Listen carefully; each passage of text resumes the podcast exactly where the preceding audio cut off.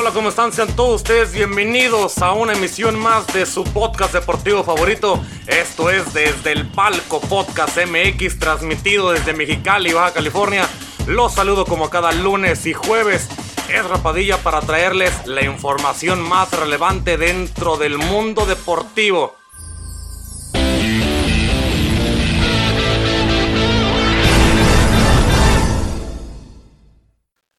Hola amigos, ¿cómo están? Muchísimo gusto saludarles una vez más en este podcast deportivo favorito, su podcast deportivo por gusto. Esto es del Palco Podcast MX, como ya escucharon. En su edición, señores, ya número 124, que ya en el que en el capítulo que vamos es desde el palco número 124.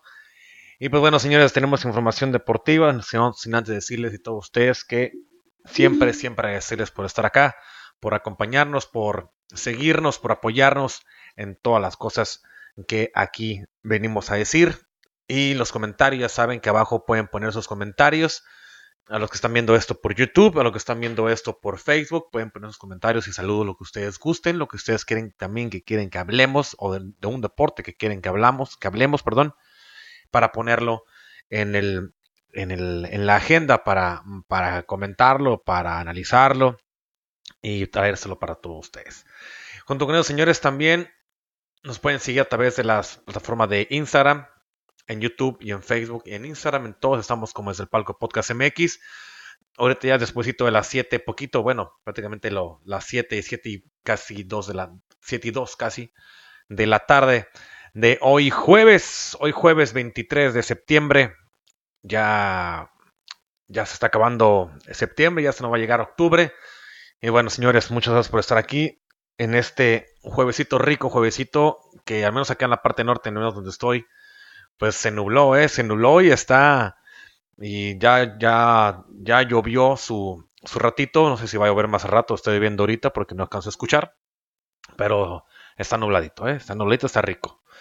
Pero bueno, señores, mmm, ya saben que también pueden escucharnos través de nuestras plataformas digitales como lo son Spotify, Anchor, Google Podcast, Apple Podcast y Overcast. En todas y cada una de ellas nos encontramos como desde el palco Podcast MX. Bien, señores, para los que escuchan en las plataformas, abajo y también para los que los miran en, en, YouTube, abajo está en la descripción de lo que vamos a hablar el día de hoy. Como ya se dieron cuenta, tenemos un algo un poquito muy variado. Y los que están viendo esto a través del en vivo de Facebook, en la parte de arriba está lo que vamos a hablar el día de hoy. Saben que también pueden seguirnos en nuestras plataformas digitales, en, mi plataforma personal, en mi Twitter, como es Rapadal. Entonces los voy a dejar acá arriba, aquí arribita está, aquí. Y si no, también abajo en los en la descripción se lo voy a dejar en la parte de YouTube. Le voy a dejar ahí abajo toda la en la cajita de descripción todos los donde nos pueden encontrar. Así que señores, ahí sí, ahí es donde estamos. Señores, bueno, pues vamos a comenzar ya, pasaron 20 minutitos. Vamos a darle de una vez porque si no, se nos va a hacer más tarde. Señores, empecemos rápido. El, día de ayer se jugó la final, perdón, del Leagues Cup 2021, donde el equipo de León terminó venciendo al Seattle Saunders por tres goles a uno. León enfrentó al Seattle Saunders en Las Vegas, Nevada, desde el Alien, en el Allen Stadium el hogar de la casa de los Raiders de Las Vegas, en un enfrentamiento que dejó claro que la Liga Mexicana todavía domina por un poco a la Liga de la MLS después de que los Esmeraldas ganaran la League's Cup 2021 con este marcador que les acabo de comentar, de tres goles a dos terminó, sí cierto, terminó tres goles a dos ahí, pero en el minuto 92, 93 metió el segundo gol el equipo del Seattle Saunders, que ya el último ya no fue de muchísima ayuda durante el partido. Ambos equipos eh, trataron obviamente de buscar la pelota, trataron de, recorrerla por, por, transiciones largas, por pases cortos, tratando de hacer el, campo también un poco más amplio. El partido de tener un ritmo que trepidante, un ritmo que, estaba muy bien, muy bien, eh, eh, muy bien manejado. Terminó siendo un partido bastante cortado, con muchas faltas para, pues, para frenar al, equipo rival, a los equipos rivales y eso fue ensuciando de poco a poco en juego, que en su momento cayó en un bachicito, pero después en la segunda parte, en los primeros, bueno, los, en la segunda parte, los 35 minutos de la segunda parte, quitando los últimos 10 tal vez, esos 35 minutos para mí fueron magistrales porque ahí vino, para, eh, ahí vino toda la emoción del encuentro. 13 faltas para los Esmeraldas, 17 faltas para el equipo de Seattle. Saunders fue más que suficiente para que el árbitro metiera cuatro tarjetas amarillas al equipo local del equipo de Seattle Saunders y dos tarjetas amarillas para el club mexicano, mientras que la posición del esférico lució eh, inclinada para el equipo de, León, aunque el Seattle Saunders tuvo jugadas con sensaciones de peligro que pudieron meter en complicaciones al, equipo de, León. Quizá el momento más complicado del primer tiempo fue el trayazo que metió Roldan de derecha, que hubiera derribado a Cota, al arco de Cota, ya que estaba vencido.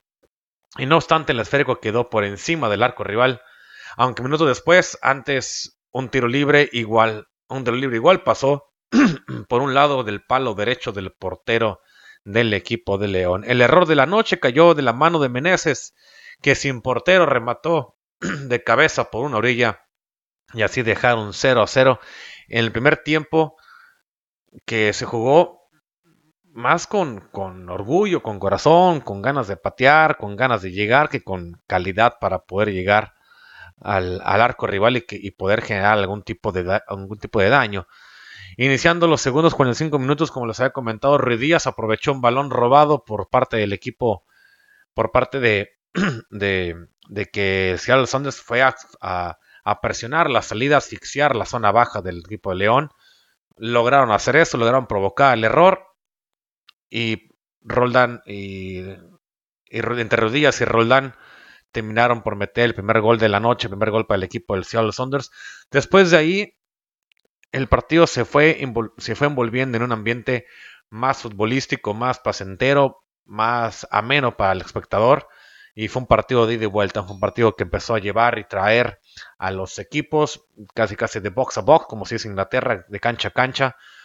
Mucha transición, mucha transición corta, en algunos, en algunos pasos fue larga, pero haciendo tanto como ancha como larga el, campo de juego. Se jugó muy bien el equipo Esmeralda, el equipo de León se terminó por acoplar bastante bien y no cayó en la desesperación de, de, que estando como en minutos 55 ir perdiendo 1-0, no se presionó, no se desesperó, intentó hacer las cosas ecuánicamente y las cosas también eh, de esa forma le empezaron a solucionar y creo que así es como el equipo tuvo que haber funcionado desde el principio qué bueno que también reaccionaron, pero la forma de reaccionar, eh, esta forma de reaccionar al hacerlo al momento de, ir perdiendo en el encuentro, pues claro que te da un poquito más de ánimo, pero no hay que llegar a eso para que, para puedas sacar lo mejor de ti.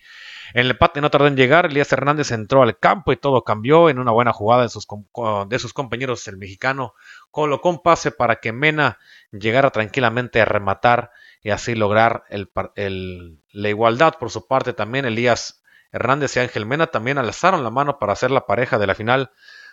Y gracias, perdón, a su fútbol cayó el segundo gol. También el, por parte de Ángel Mena cayó tras un gran, tras un gran recorte. Tras hacer un gran recorte eh, Ángel Mena, pero O'Neill no lo dejó pasar y el árbitro marcó un penal que claramente sin ningún problema ese esa falta era penal, se termina por cobrar. Y, y ya después de eso, Mena volvió a ser factor. Gigliotti solo eh, también llegó ahí para meter el tercer gol de los, del equipo de León en, un, en, una, en, una, ofensiva muy bien hecha por parte del equipo de León. Gigliotti llega nomás en un rebote del guardameta que le quitó la posibilidad de que Mena pudiera cometer un hack trick pero la pelota queda ahí, por, queda ahí de, lado y ya nada más llega Gigliotti y le empuja entre el portero y un defensivo y empuja el balón hacia, hacia, hacia, hacia el último. El gol de, un gol de Seattle Saunders terminó por poner el marcador tres goles a dos. Así que un partido que fue sufrido, un partido que se ganó mucho por experiencia por parte de los dos equipos. Yo creo que mucho por, para, para el equipo de León, que en la temporada no están no, llegan muy bien, que digamos en este punto, pero creo que este partido le puede dar una buena observación y un buen punto de vista al equipo de León para, mejorar en el, en el aspecto futbolístico táctico que lo que puede hacer para el torneo y obviamente mejorar en este mismo torneo para lo que viene en la segunda parte del mismo. Hay mucho que mejorar por parte de León, sí, la segunda final que llegue León, en final internacional, al menos por parte de CONCACAF, la primera de ellas que gana, la pasada había sido una liga de campeones de CONCACAF que había perdido, que había llegado a una final y la terminó por perder. Así que primer título internacional para el equipo de los Panzas Verdes de los Verdes de León. Felicidades a todos ellos y fue sufrido, pero León termina alzándose con el campeonato del Leagues Cup. Y hablando del mismo campeonato del Leagues Cup, se anunciaron cambios en este formato de participación. Antes, antes nada más eran alrededor de, creo que eran como, bueno, eran cuatro de, la, de la MLS contra cuatro de la, de la, de la Liga Mexicana. Y nomás formaban este, este octagonal, se ahí decir una ronda de cuartos de final, semifinal y final. Así se definía. Y pues ya cambió, señores, ya va a cambiar a partir del año 2023. Este formato de, competencia va a ser diferente, así lo acaban de anunciar eh, la, por parte de CONCACAF, la cual sorprendió el día de el día del martes, que fue 21 de septiembre, sobre el anuncio de la reestructuración en la que estuvieron trabajando junto a la Liga MX y la MLS, esta reestructuración de la Leagues Cup que se jugará en el año 2023. La misma contará con la participación de Pumas, así como el resto de los equipos que actúan que actualmente participan en el certamen de la primera división, tanto de México como en Estados Unidos. ¿Qué quiere decir esto? Todos van a jugar. Para lo que quede pendiente por parte del ente regulador de fútbol de la región norte del continente americano, fueron mayores especificaciones del cual será el formato de competencia al respecto. El tirador del periódico Record reportó que la idea en principio sería la de hacer un sistema similar al que aplica la FIFA para la Copa del Mundo. También lo, en teoría, en CONCACAF piensan en ocho grupos de seis equipos cada uno, en los que se enfrentarán entre sí y clasificarán los cuatro primeros.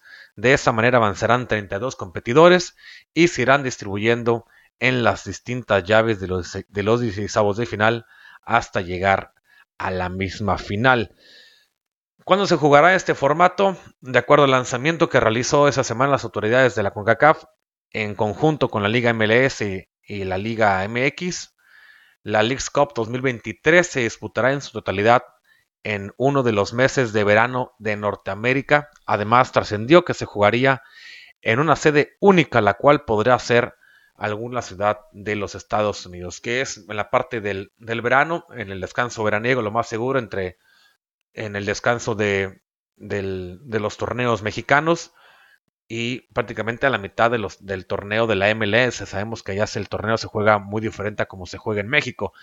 Los equipos participantes de la, de la Cup 2023, pues la idea acá es que todos los equipos de la Liga MX estén involucrados.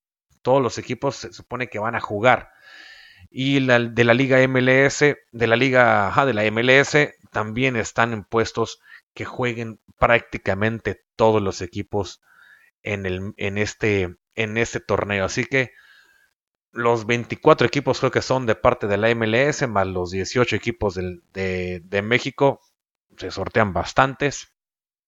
Y ahí nada más sería cuestión de eliminarse entre cada uno de ellos. Obviamente quiero pensar que va a ser eh, dos, dos y tres, o, no sé cómo lo vayan a mover, si son, dicen, bueno, como están las cosas, como, como, lo, como lo van a poner de, de estos, con seis equipos, serían dos mexicanos y, y cuatro americanos, todos contra todos, y pasarán los dos primeros, obviamente, en este, en este formato. Se está moviendo en un formato bastante interesante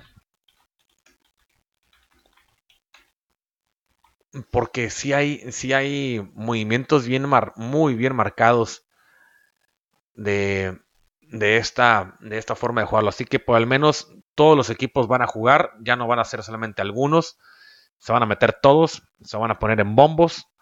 El torneo va a durar, o dicen que va a durar aproximadamente un mes, que es más o menos lo que tarda un lo que tarda un torneo, no sé, una Copa del Mundo en, en llevarse en llevarse a cabo y es la idea que, tiene, que pretende hacer este, la MLS junto con la, con la Liga MX en este, en este Nations League. Los 47 clubes van a jugar. Actualmente la MLS cuenta con 27 equipos.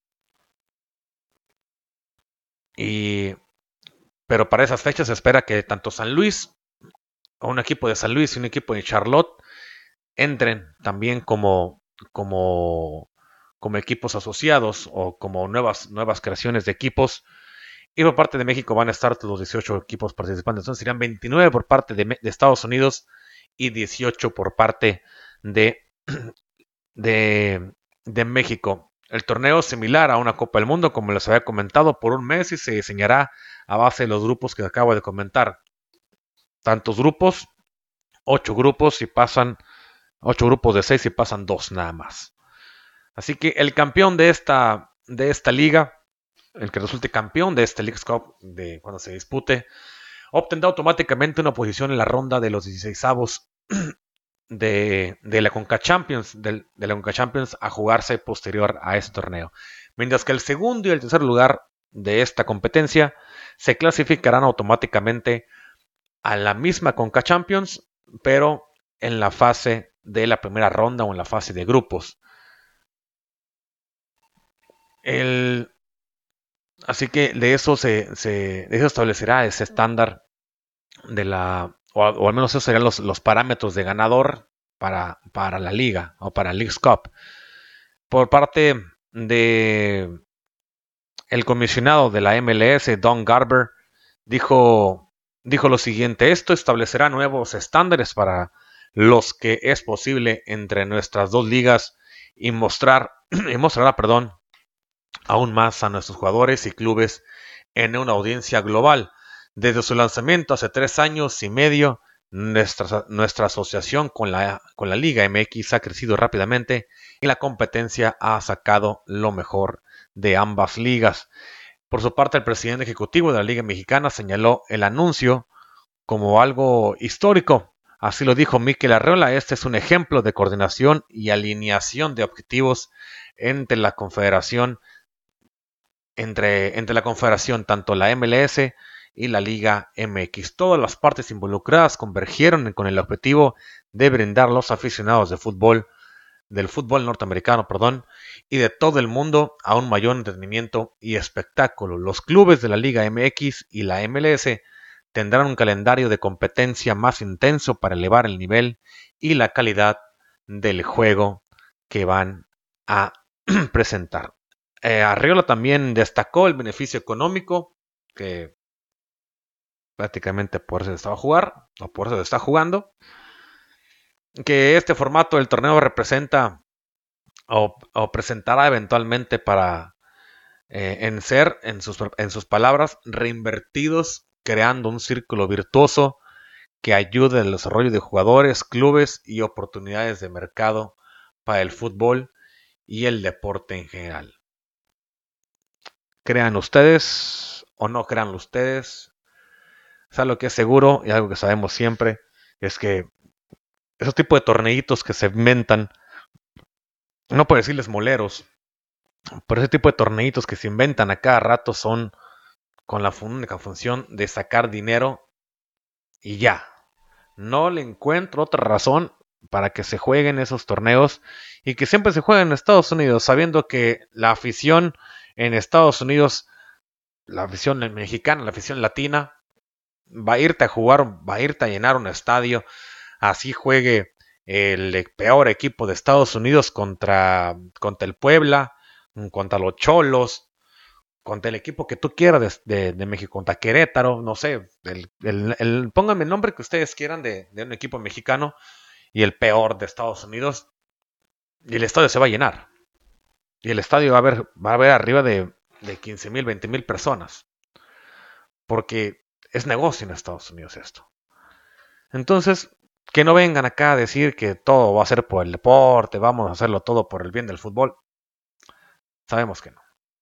Sabemos que eso se hace principalmente para sacar dinero, se hace también principalmente para, para los lazos entre la, entre la MLS y la Liga MX sea un poquito más fuerte por el hecho de que van a tener una Copa del Mundo compartida para el 2000, para el 2026.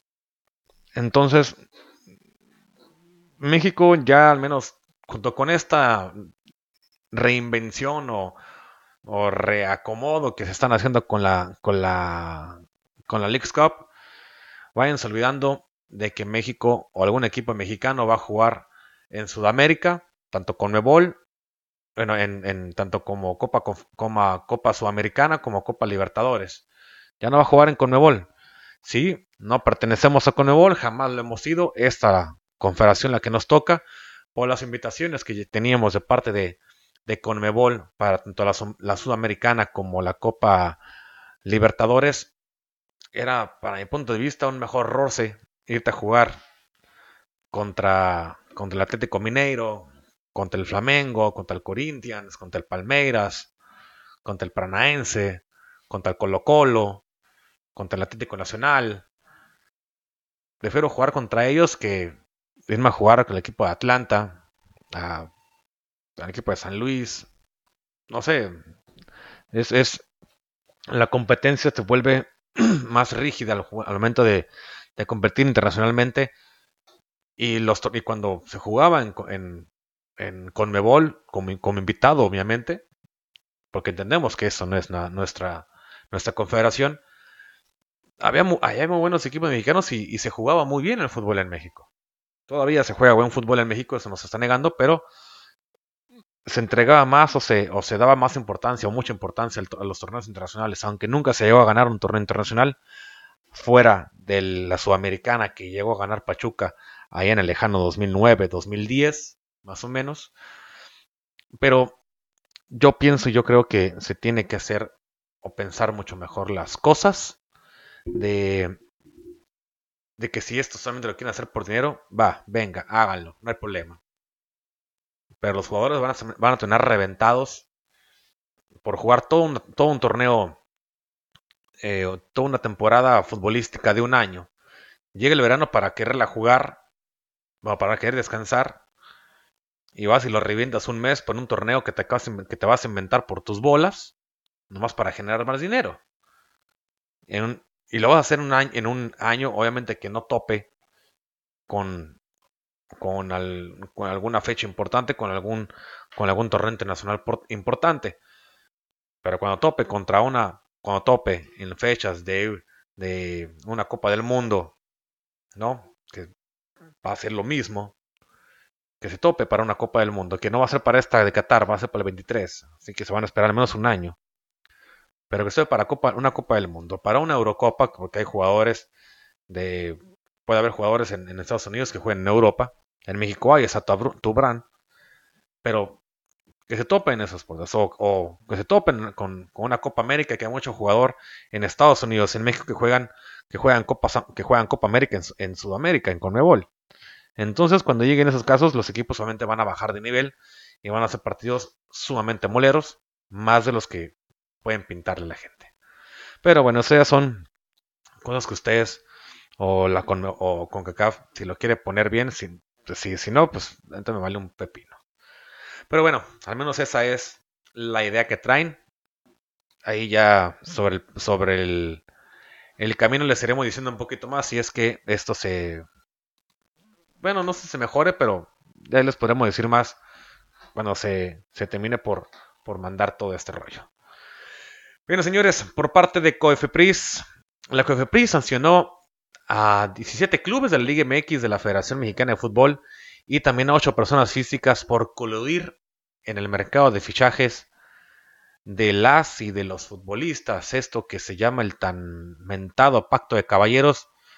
La Comisión Federal de Competencia Económica, la COFESE, impuso multas por un total de 177.6 millones de pesos a 17 clubes de fútbol de la Liga MX por su responsabilidad en la realización de prácticas monopólicas absolutas y por coadyuvar en la realización de estas a la Federación Mexicana de Fútbol y a ocho personas físicas. Los clubes se coludieron para evitar o inhibir la competencia en el mercado de fichajes de futbolistas mediante dos conductas. Una, que es el imponer el tope máximo de los salarios a los jugadores, lo cual profundizó aún más en la brecha salarial entre las mujeres y los hombres futbolísticas. Y la otra es segmentar el mercado de los jugadores al establecer un mecanismo que les impide negociar y contratarse libremente con nuevos equipos. Y esto, subrayado prácticamente en, negritas y todo, es el tan llamado pacto de caballeros.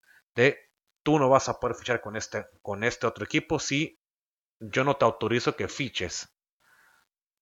Son esas adjudicaciones que se, que se, meten los clubes de que si conmigo debutó, pero ya está en otro equipo y de ahí quiere brincar a, no sé, brincar a Europa, ok, yo puedo, yo tengo que decir porque también parte de tu ficha es mía, Y esas negociaciones son las, las limitantes que tienen, que se hacen mucho en el fútbol mexicano. Eso es lo que llamamos el, este pacto de caballeros. En, un expediente, en el expediente 10-002-2018, se sancionó al Club América, a la promotora de Pachuca, a la Cruz Azul, al equipo de fútbol Mazatlán, o Monarcas, entre comillas, entre paréntesis, perdón, a Guadalajara, a Santos, Tigres, Toluca, eh, Pumas, Rayados, Necaxa, Atlante, Tijuana, Atlas, León, Querétaro y el equipo de Puebla. Son los equipos que han sido sancionados. Pactos de precio para imponer topes máximos al salario de las mujeres futbolistas también desde la creación de la Liga MX en la Liga MX femenil allá en el año 2016. Diversos clubes acordaron el establecimiento de un tope salarial para que estas deportistas en función de tres categorías, quien es la, función de las mayores de 23 años, ganar un máximo. Escuchen esta porquería que las mayores de 23 años solo van a ganar hasta lo más un máximo de 2 mil pesos. Las menores de 23 años, 500 pesos más un curso para su formación personal. Y las jugadoras de categoría sub-17 no tendrían ingresos, pero podrían tener ayuda de transporte, estudios y alimentación. Este acuerdo fue sustituido por otro en la temporada 18-19 mediante un comunicado de la Liga MX en la cual informó a los clubes que el tope máximo sería de 15 mil pesos y solo cuatro de sus jugadoras podrán ganar arriba de tal monto, además de que los apoyos en especie no podrán superar los 50 mil pesos por torneo. El primer tope a las remuneraciones de las futbolistas fue por parte de la presentación del proyecto de la Liga MX femenil y fue aprobado por el Comité de Desarrollo Deportivo de la Liga MX. Adicionalmente, la federación emitió un emitieron comunicados para persuadir a los clubes a cumplir con el tope salarial de las mujeres. Además, realizaba labores para verificar su cumplimiento.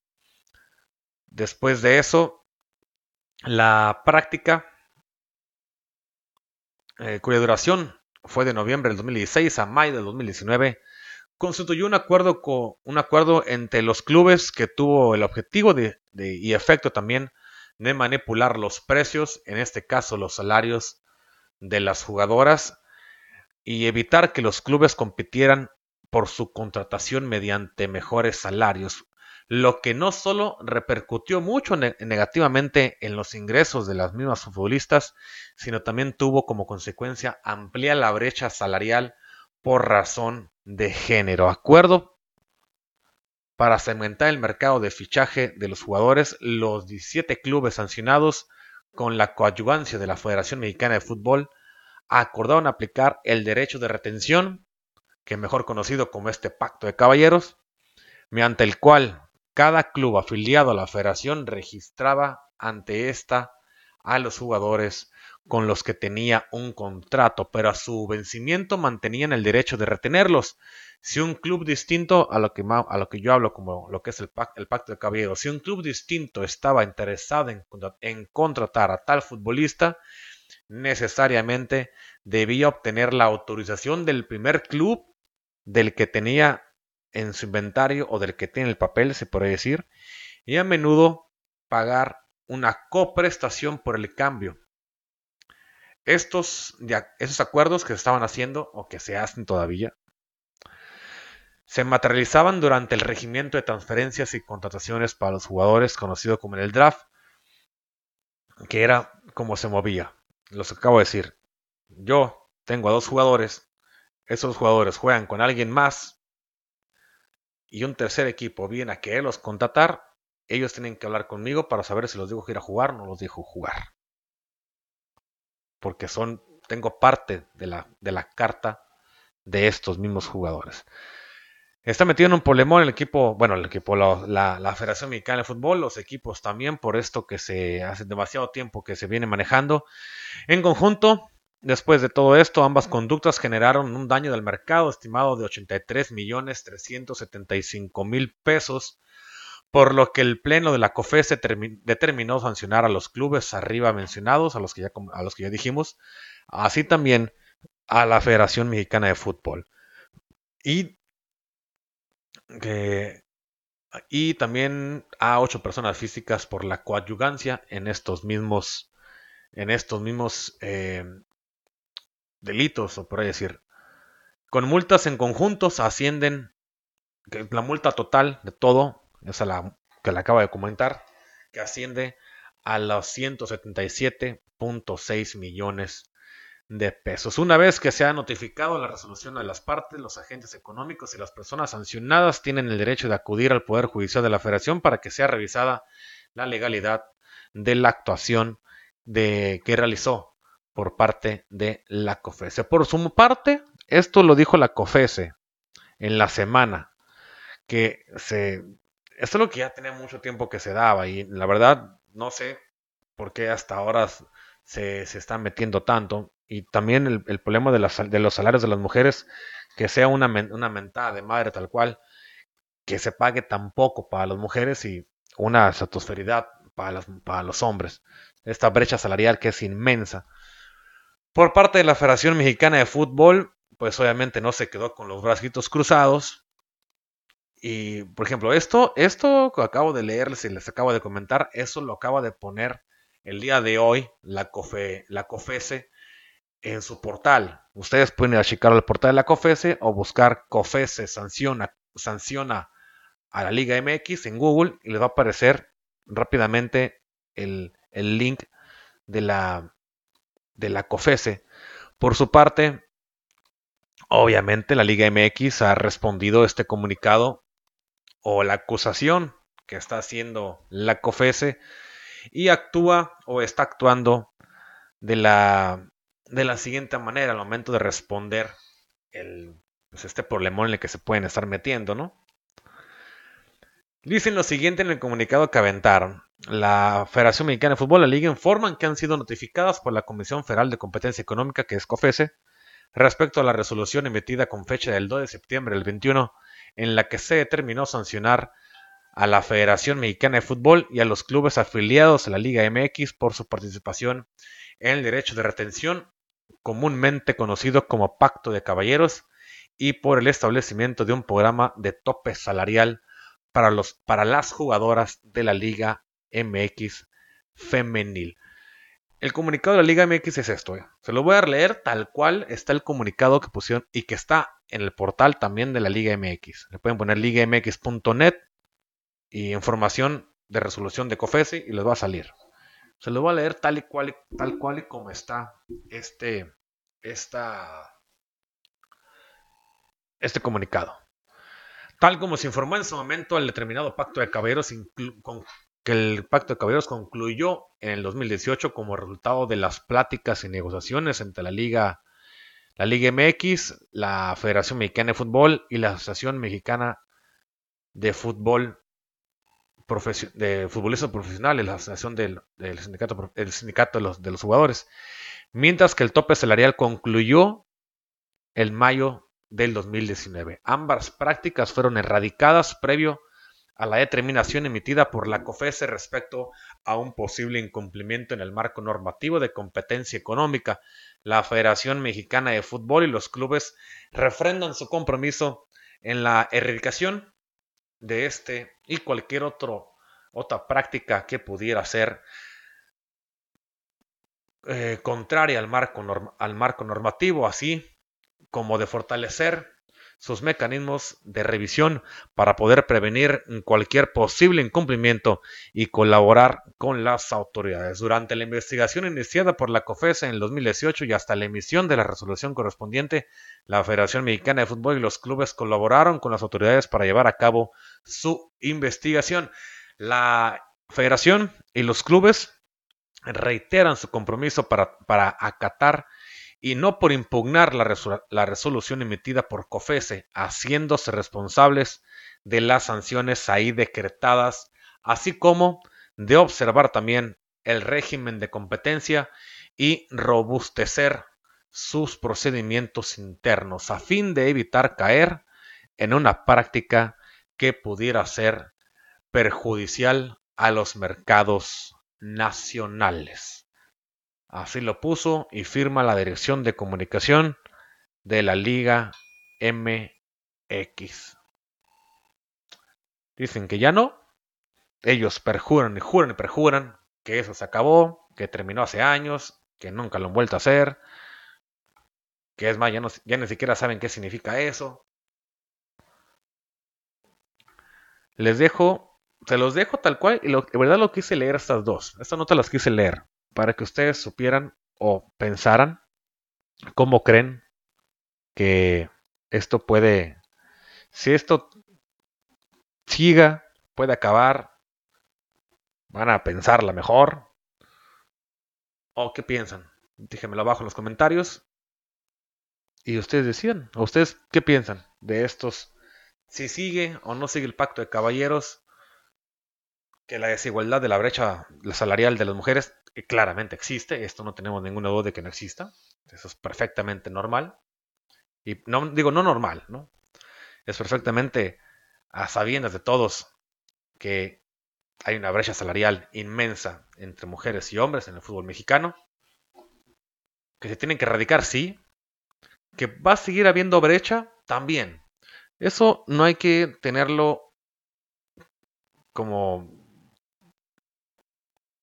como que un problema que, podemos quitarlo rápido. Va a, va a tardar un rato. Pero se pueden acortar la distancia en la brecha salarial que hay entre mujeres y que hay entre hombres.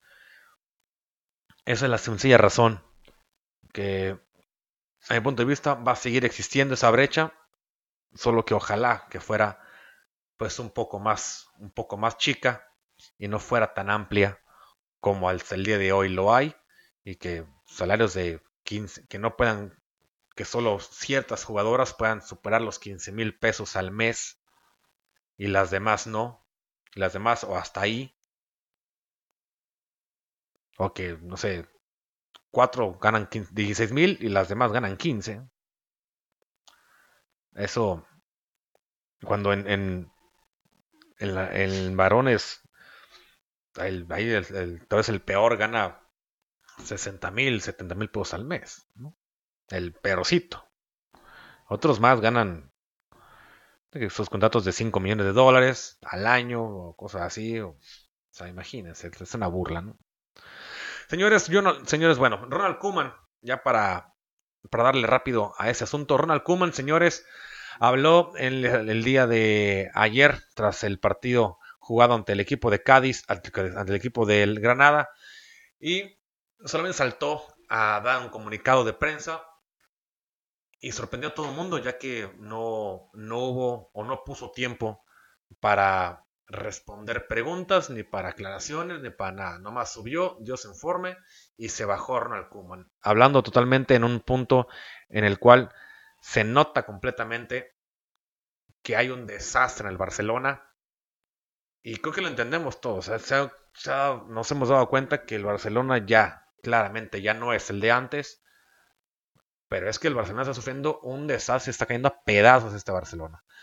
Ronald Koeman sorprendió el día de ayer a propios extraños en la que debía ser la rueda de prensa previa al encuentro ante el Cádiz. Bueno, el día de hoy, porque hoy está jugando contra el Cádiz.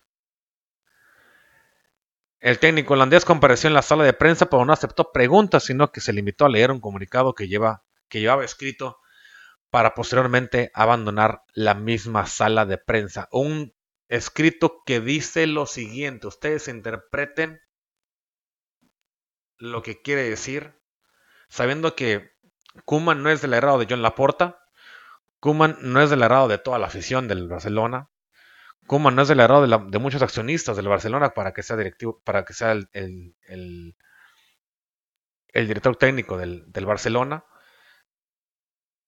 Todos saben, hasta el mismo Ronald, hasta el mismo Ronald Koeman sabe que nadie lo quiere en el Barcelona, que se debió haber ido hace mucho tiempo, cuando empezó la temporada se debió haber ido, pero no se fue porque no le pueden pagar. Y él no se va a ir si no le pagan sus millones de dólares que le deben, bueno, de euros que le deben. Dijo, si no me pagas, yo no me voy. Pero sabe que no lo quieren en Barcelona. No es el devoto de la devoción de, de, de, John Laporta, pero ni de nadie, ni de cerca. Dijo, el club está conmigo en una situación de reestructuración, de reconstrucción, perdón. El club está conmigo en una situación de reconstrucción. La situación financiera del club está vinculada. Eso significa que tenemos que reconstruir la plantilla sin poder hacer grandes inversiones. El fútbol necesita tiempo. Los jóvenes pueden llegar a ser grandes uno o dos años. Lo bueno es que los jóvenes podrán tener oportunidades como en su día tuvieron Xavi e Iniesta. El fútbol europeo es, es así. La derrota contra el Bayern Múnich la semana pasada tiene que ser en esa la perspectiva, el proceso en el que esta nuestra plantilla necesita el respaldo de palabras y es y en hechos también. Yo sé que la prensa que la prensa reconoce este proceso y no es la primera vez que ocurre en su historia en el equipo del Fútbol Club Barcelona. Contamos con vuestro apoyo en estos momentos difíciles, nosotros como plantilla y jugadores estamos muy contentos con el apoyo que tuvimos de los aficionados en el partido ante el Granada. Y terminó con el Vizca Barça. Este hecho totalmente insólito llega al entrenador más que entredicho que nunca, después del mal arranque de campaña del equipo, y que en la última semana que visitó al Bayern Múnich perder tres goles a cero en, el, en tu campo y luego rescatar un punto agónicamente contra el Granada que te lo terminaron, lo terminaste sacando en el minuto 92 en la jornada pasada. Creo que este comunicado se puede leer como, no sé si como, como despedida de Kuman o como las, una unas palabras de yo sé que aquí nadie me quiere, pero es lo que tengo y no puedo hacer nada más. Yo sé que aquí no soy santo de devoción de nadie, pero ¿qué puedo hacer si lo más tengo estos chamacos? ¿Qué puedo hacer yo si no tengo dinero para invertir? ¿Qué puedo hacer yo si no confían en mí? Porque nadie está confiando en ti, hermano. Porque cuando te dieron la confianza del equipo, mandaste todo al demonio. No alineaste como debías alinear y no hiciste nada como debiste haberlo hecho. Por eso es que nadie te quiere, cabrón. Bueno, señores, ustedes interpreten las palabras de Ronald Koeman. Para mí las tiene, creo que en semanas, las tiene, sus semanas tiene contadas con el, con el equipo del Barcelona. Todavía falta el clásico contra el Madrid. Esto puede ser también un parteaguas y a ver qué es lo que puede pasar. Señores, por parte del Canelo Álvarez explicó el motivo por el cual pues golpeó, terminó golpeando a, a, a Caleb Plant en la semana cuando tuvieron el, el careo en, la, en esa rueda de prensa y que se estuvieron diciendo ahí como que se prendieron, se pusieron en la, en la cara a cada uno de otros, ahí se, se tomaron las palabras el Canelo le empuja, como que le dijo algo. Caleb regresa, la venta le quiere, le quiere, lo quiere golpear, el Canelo lo esquiva, más menos rosa al Canelo. Pero el Canelo llega, lo golpea y se ve que abre significativamente a, a Caleb Plant en esta previa que se calienta muy bien para, para estos previos de, box que nos gustan tanto, que nos gustan tanto a nosotros. Caleno concedió una entrevista para el canal de YouTube Little Giant Box, donde explicó los motivos que le hicieron enojar y empujar a Plant y también dijo que estaba listo para romperle la quijada, así lo dijo completamente. Aunque Saúl le gusta guardar un perfil bajo antes, antes de sus peleas y no le gusta eh, enfrascarse en discusiones con sus rivales, parece ser que esta vez Caleb Plant sí lo ha sacado o lo sacó de sus casillas, de su cabeza, y el Canelo insinúa que podría desquitarse con él en el ring. Ustedes saben que cuando me lo tomo personal viene lo bueno. Yo también fui pobre, pero desde que se puede, se puede. Pero de qué se puede, se puede. Refiriéndose a, a, que le va a romper en, toda su madre. Yo crecí, viendo, yo crecí vendiendo paletas, pero no por eso voy, voy diciéndole a la gente para que me tenga lástima o compasión. Todos sufrimos, yo vengo desde abajo, así lo dijo Canelo. Eh, por su parte, Plant se había defendido en días anteriores de las acusaciones de Canelo Álvarez, donde también dio a conocer que perdió a su madre y a su hijo en el pasado. Álvarez se enfrentará a Caleb Plant en el MGM de Las Vegas el próximo sábado 6 de noviembre en un combate que se está volviendo muy interesante por la polémica que se está armando en estos dos peleadores. También está el rumor de que, de que Cale Plant había insultado a la mamá del Canelo, por lo cual eh, Álvarez, Saúl Álvarez reaccionó de esa manera tan agresiva y, y también de que, ah, pues con, con, y creo que tuiteó, hay un tuit del Canelo Álvarez que dice que con mi madre no te, con mi madre no te metas, con mi familia no te metas, con mi madre o con mi familia, algo así pero no de que no se mete con ellos. Con la familia no se mete. Entonces eso da, a hablar de que habló mal o de la madre de Canelo o parte de la familia de, Saúl Álvarez. Es muy, es muy dado a conocer de parte de, esos peleadores extranjeros que son muy dados a insultar a, la, madre de, cada los peleadores y pues, Canelo Álvarez es una persona que, que puede ser muy, muy, muy caliente o que se puede prender de rápido y que tenga esos pequeños barrancos.